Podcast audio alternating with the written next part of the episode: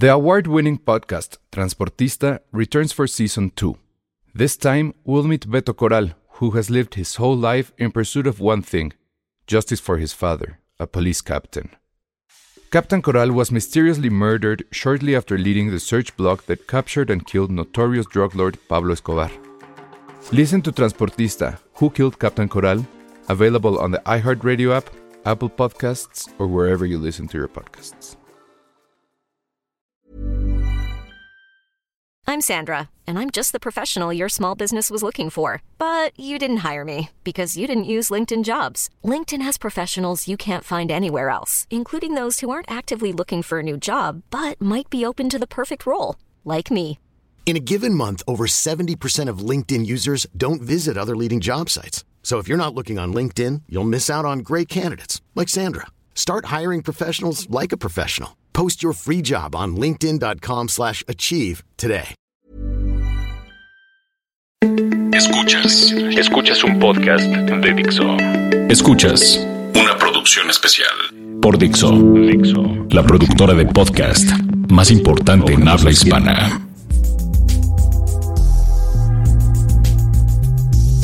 ¡Qué vida! Vaya que hay personas que tienen una vida normal y otras que tienen una fascinante vida. Ese es el caso de Peter Hook. Hola Peter, es un gusto que aceptes esta entrevista. That's an absolute pleasure. I do think that really most people lead an amazing life. It's just that my life is more in the spotlight, shall we say. But I think that uh, life, particularly these days, is very difficult. And anybody who makes it through any day Has estado en diferentes escenarios a lo largo de tu vida. Formaste parte de una de las bandas más influyentes y de culto a nivel mundial del punk y post-punk. Fuiste testigo de la firma de contrato con sangre entre Ian Curtis y Tony Wilson. ¿Cómo fue trabajar con Tony Wilson en Factory Records y qué diferencia notas ahora con Peter Hook and the Light? Mm, that's a that's a very large question, isn't it? Because the thing is, is that I've been a musician now for 42 years, and as you say, there have been many stages. When I met Tony Wilson, um, he was important, but I never realised how important he would be uh, in the future, shall we say? So our relationship started very casually very small. Uh, Ian did fall out with him at first. Uh, the contract was written in blood, which was interesting. It was funny at the time. Um, we, we, we didn't realise the significance of these events. You know, most of them are very uh, have great gravity because Ian went on to die very sadly, very young. Um, and very disturbed. So all these events then become magnified and they gain huge importance.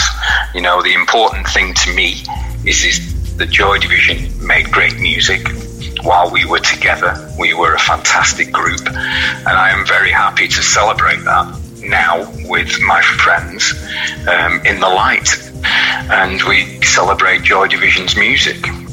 En los 70s existía un lugar, The Hacienda o La Hacienda que era más un refugio para los músicos y toda la gente que gustaba de fiestas interminables, Club Manchester. Incluso hiciste dos recopilaciones, The Hacienda y The Hacienda Acid House Classics. Ahora tú eres el propietario del Factory 251. ¿Cómo se ha modificado la forma de divertirse y cuál es tu percepción sobre las bandas que emergen? Uh, the Hacienda was in the 80s and was simply a place where people like us, who were punks, uh, which was after punk, if you like, could go because there was nowhere in our city that allowed people to go to a nightclub dressed the way that we dressed. So we felt we had to open our own nightclub in, in typical fashion. We did it really over the top. It was way ahead of its time. You know, and really now is quoted as being the best club in the world and you know how influential the hacienda is. FAC 251 was actually Factory Records office that my friend and I saved from demolition so that it could carry on the history and celebrating what was a very, very important um, record label in a very, very important time in Manchester. So I'm very proud to be able to still, you know, have that place. So, I mean, it's it's interesting. You know, you do what you can. The new bands are finding it very difficult today because of the internet. They're also find it very difficult to build a following and survive because they don't have record sales. Now it's all streaming. It's it is a very difficult time to be a musician. But I know that however difficult it gets, people will never stop wanting to achieve what I very luckily have achieved you know, um, to play in a successful rock band, I still think is one of the idealized, um, you know, vocations, career that everybody aspires to. Every actor wants to be a musician.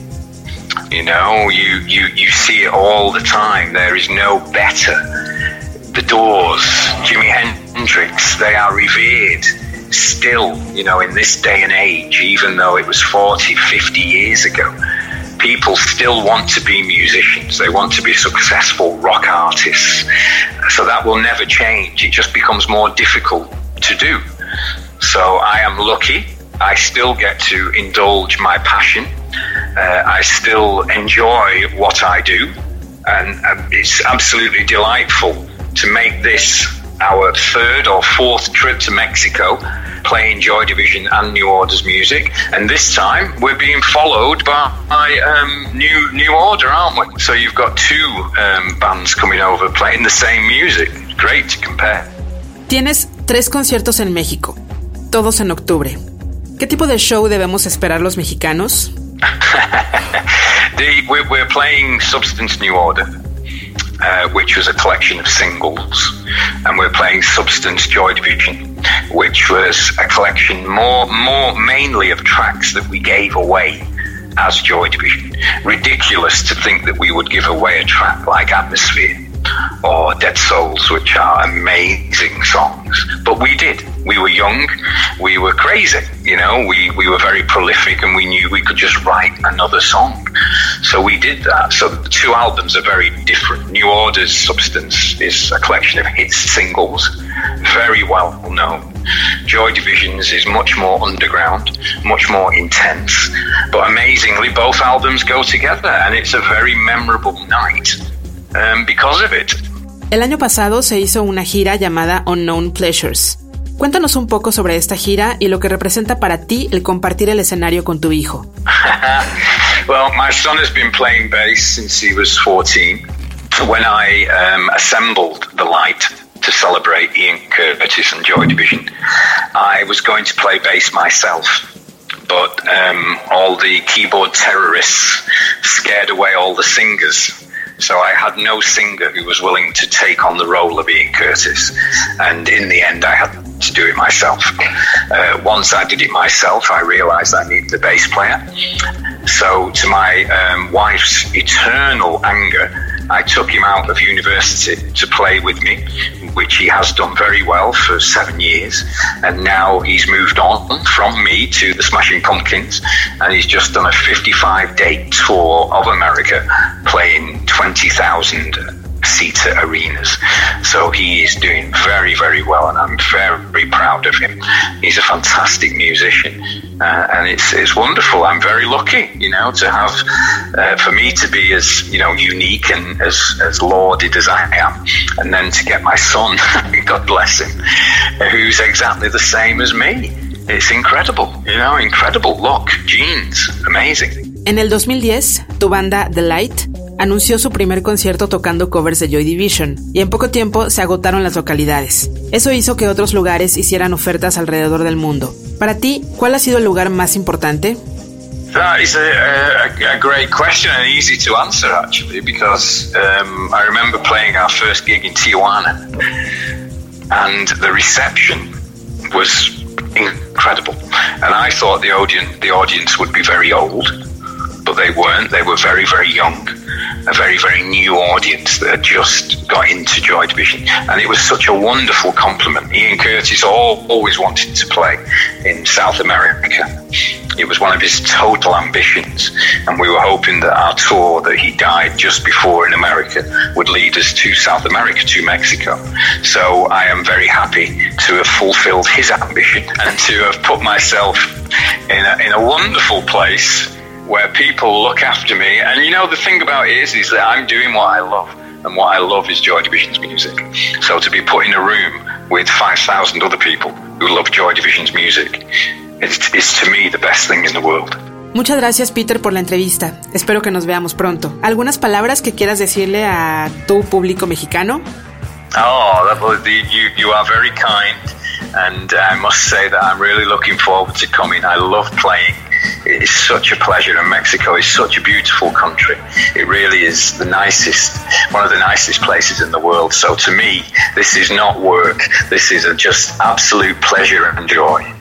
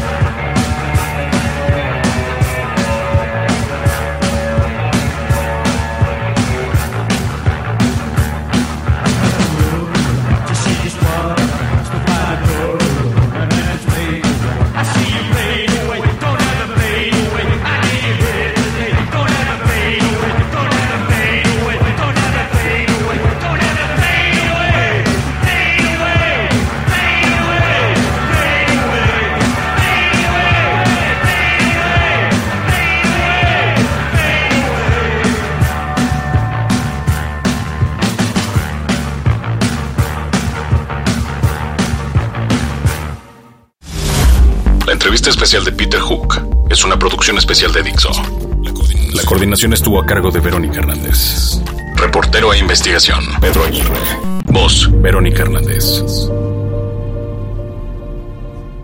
Dixo presentó una producción especial.